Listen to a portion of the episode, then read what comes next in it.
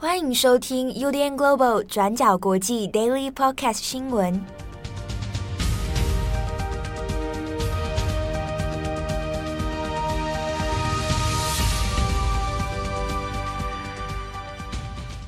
Hello，大家好，欢迎收听 UDN Global 转角国际 Daily Podcast 新闻。我是编辑七号，我是编辑佳琪。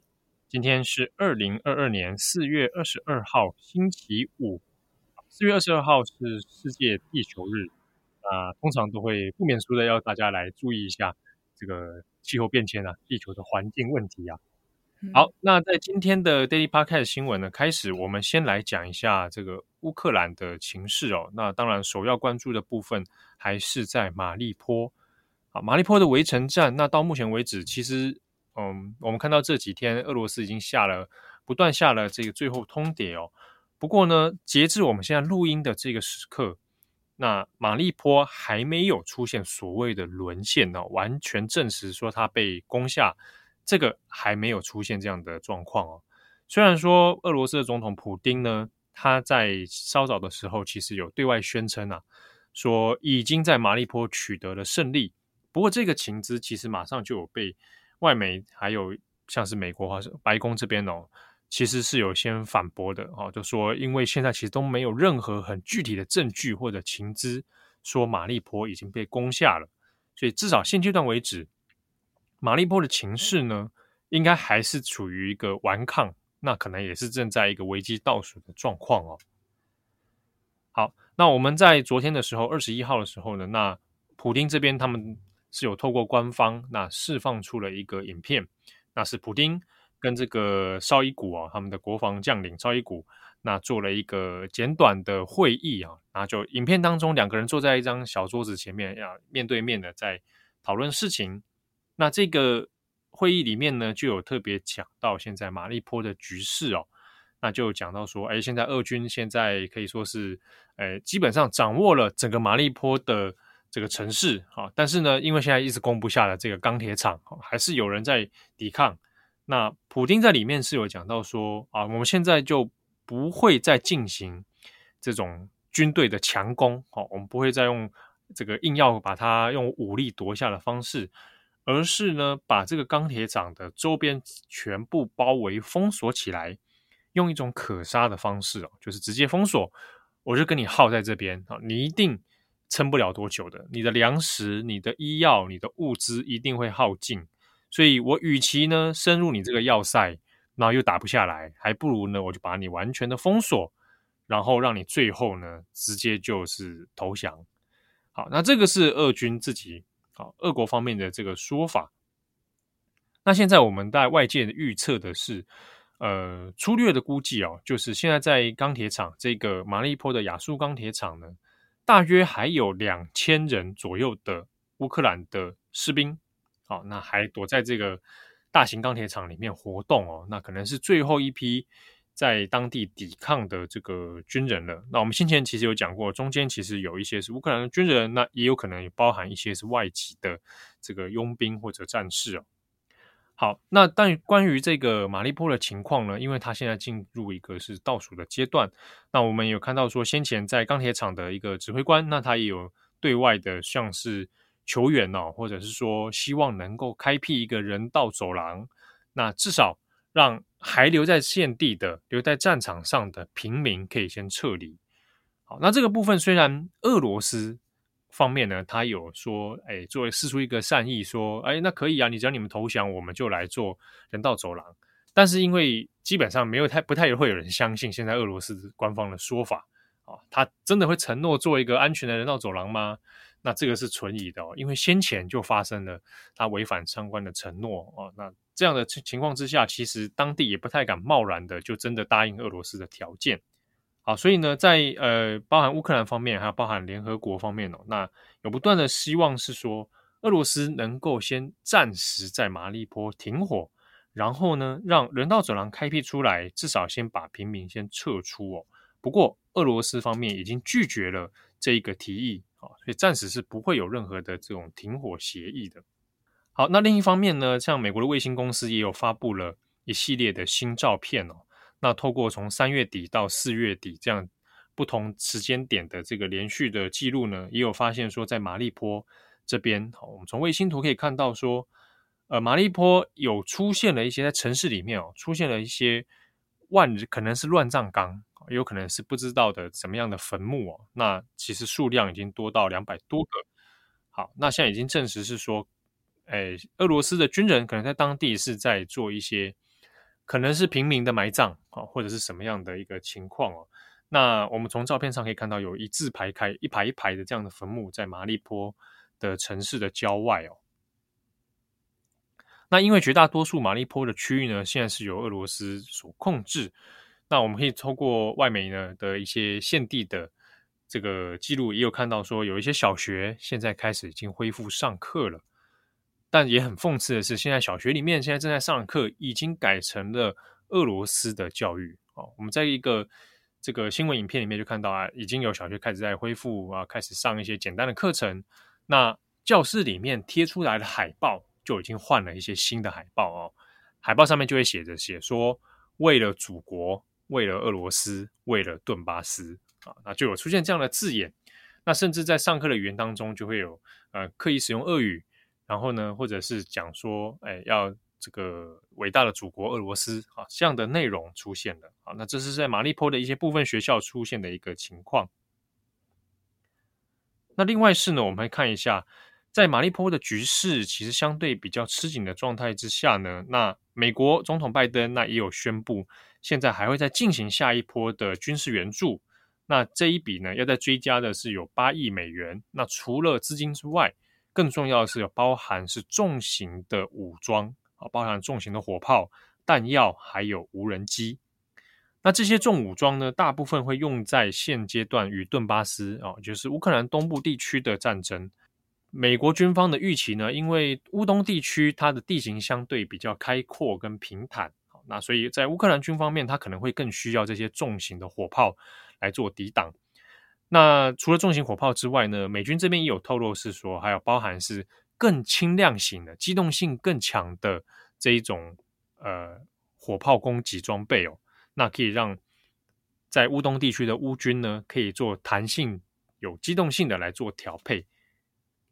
那我们这样算一下呢，从二月二十四号俄罗斯入侵乌克兰到目前为止，那美国所提供的这个援助金额哦，现在已经达到三十四亿美元。那可以估计的是，它还会再持续的增加哦。那这样的援助金额，其实就过去来说也是蛮少见的。那除此之外呢，我们也看一下这边有讲到的关于美军的无人机援助。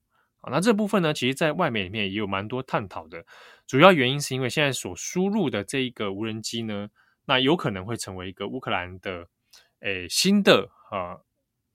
相对比较有效的一种打击武器哦。那美国军方五角大厦这边也有证实，现在输入的呢是会超过一百二十一套的所谓的“凤凰幽灵”战术无人机啊，Phoenix Ghost。那这个战术无人机呢，除了用来做，比如说特定攻击目标，它可能做执行攻击任务之外呢，那也有可能会做包含像是侦察任务等等哦。那这个无人机也不是说输入之后大家就马上就开机就可以使用，它还有包含了一系列，比如说操作的训练等等，所以它是包裹在一起的一个呃无人战术无人机的使用计划啊，包含你的机器，也包含你的人员的训练哦。不过呢，根据美国的说法是，其实它这个在操作上面相对起来训练的成本是蛮低的啊。你现阶段来说，可以马上应用在乌东地区的这个作战。好，不过截至目前为止呢，包含这些重型火炮，还有包含资金的部分，那也还在输入的当中哈，还没有完全的抵达乌克兰这边，所以后期可能会看，大概其实至少到五月哈，相关的战争情势还会有所的拖延，而且还会持续的消耗当中。好，那接下来下一则呢，我们想要补充一则关于马利波围城的一个见证者的故事。因为其实呢，在近期都会有非常多各间媒体都会报道许多很让人心碎的各种战地故事。那其实编辑们也是每一天都在看各式各样的这些人物故事。那今天我们挑选的这一则是 BBC 所做的独家专访。那这个故事呢，是关于一个二十三岁的年轻的乌克兰女生，她开车进入马利波，把自己的父母给带出来的一个报道。那 BBC 报道的这一位勇敢的女生呢，叫做安娜塔西亚，她只有二十三岁，她呢也是在这一次的战争当中，少数穿越前线封锁，并且成功进入马利波，再把人带出来的平民之一。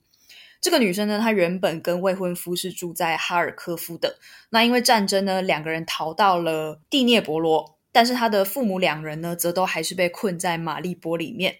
那娜塔西亚她的妈妈呢，这篇报道提到说，她的妈妈是一位教宗教的老师。那在这一段的围城期间呢，这位妈妈她就是每天祈祷，然后照顾院子里的玫瑰等等。那她的妈妈说呢，马利波的名字是以圣母玛利亚来命名的。它是一个由圣母守护的城市，但是呢，这位虔诚的妈妈也随着就是马利波的战况越来越严峻，每一天都有炮弹从他们家的屋顶飞过。那因此呢，他们两个人这对老夫妻也非常的担心自身的安危。到了三月下旬的时候呢，战况也越来越激烈了。这时候，他们的女儿安娜塔西亚就决定要冒险开车前往马利波去救出她的爸爸跟妈妈。那当然呢，这是一个非常危险的决定啦，因为在当时的情况是，除了人道组织一直想要积极开辟那个人道走廊之外，几乎是没有平民可以开自己的车通过封锁进入马利波的。那在当时呢，安娜塔西亚她就想到了一个方法，她是雇佣了一台面包车，还有一位呢，同样也是在协助马利波平民疏散的志工来当他的司机。那这样呢，这个团队就从马利波西北部的扎波罗杰出发。那这也是在马利波前线里面一个相对安全的城市。那娜塔西亚他就记录了他这一趟旅程的一个经过。他提到说呢，当他们越来越靠近马利波，开始经过了第一个由俄军掌控的检查站的时候，大家都非常的紧张，很害怕俄军会对他们做出什么可怕的行为。但是呢，当他们经过这个检查站的时候，他们很惊讶的发现。站哨的士兵事实上是一个非常瘦弱的年轻男孩，而且看起来很害羞，甚至没有要求他们打开车窗检查。随着他们进一步呢，进入越来越靠近俄军占领的领土，有更多的士兵都开始出现在这些检查站当中了，而且呢，很多的士兵身上都还别着有顿涅茨克人民共和国的徽章。在其中一个检查站呢，检查文件的时候，这些士兵甚至还将枪管对准了他们的头部。这是安娜塔西亚的说法。他说呢，这些士兵开始越来越严苛的审查他们为什么要在这个时候旅行。而他的说法则是说呢，因为他的爸爸有重病，他必须要帮他的父亲带药进入这座城市。那最后呢，士兵也是顺利的放行他们通过了。那这辆面包车呢，就这样旅行了九个小时，直到最后进入马利波的时候，他看到了这座城市满目疮痍的画面。他甚至呢还不知道自己的爸妈是否还活着。安娜塔西亚就回忆说呢，周围都是燃烧的汽车、坦克，房屋上都破了大洞。一开始，当你看到路边的坟墓的时候，你会又害怕又迷茫。但是接着，你看到了十个、二十个一样的坟墓的时候，你就开始变得麻木了。就这样，我们直接路过了这些坟墓。不知道是不是只有我自己是这样，但我好像很快的就慢慢适应了这一些恐怖的画面。到了第二天呢，安娜塔西亚顺利抵达了她父母所在的公寓。她说呢，我不能高兴，但我也不能哭出来。她告诉她的爸妈说呢，要哭的话，等我们回到乌克兰的领土再哭吧。他的母亲呢，把他的女儿称为是英雄，因为他的这件事情呢，让他们同样也还被困在马利波的邻居都惊呆了。没有人想到说，这个女生可以真的抵达到马利波，把他们的家人一起接走。而最后呢，这辆面包车一共带走了包括邻居在内的八个人。那还蛮有意思的事情是，安娜塔西亚也回忆说，当要疏散的时候，没有人知道到底自己应该打包什么，大家都非常的惊慌失措。最后呢，这位女儿只好告诉她妈妈说：“你去拿几件你自己最喜欢的衣服就好了。”那故事的结局呢，就是安娜塔西亚顺利的带着自己的父母回到了乌克兰的西部，而她呢，则是回到自己的未婚夫身边。安娜塔西亚说呢，即使最后她回到了安全的城市之后，依然想着马利波还有很多出不去的人。她说她遇到了很多人，其实是不想离开的。他们有些人是真的不想离开自己的故乡，也有些人是已经觉得自己无法离开丈夫或妻子的坟墓。他其实对这一次的救援行动感到非常内疚，因为他让了父母和邻居安全，而其他人则留在了那里。每一天，我都越来越发现自己过去认识的人，包括我的同学、我的亲戚，很多人被杀或者是受伤。好，那这一段呃马利坡的故事呢，其实是由 PBC 他来做的一个独家的内容，那又包含了一些影音的采访。好，那早上其实佳琪看到这个故事的时候，我看了也也是觉得，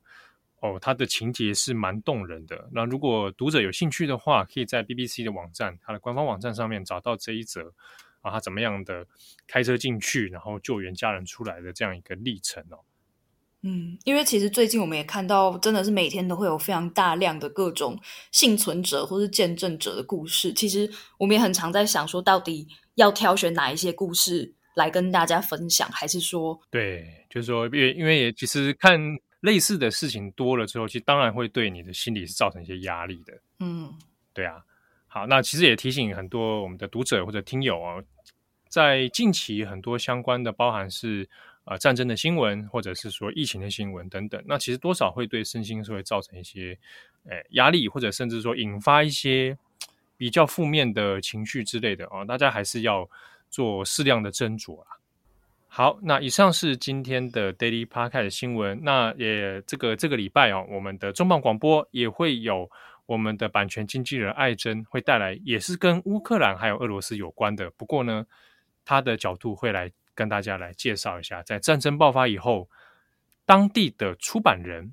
出版界他们怎么面对这些战争的事情。那国际的出版界又怎么来面对俄罗斯？好，那也请大家期待今天的重磅广播。好，我是编辑七号，我是编辑佳琪，我们下次见，拜拜，拜拜。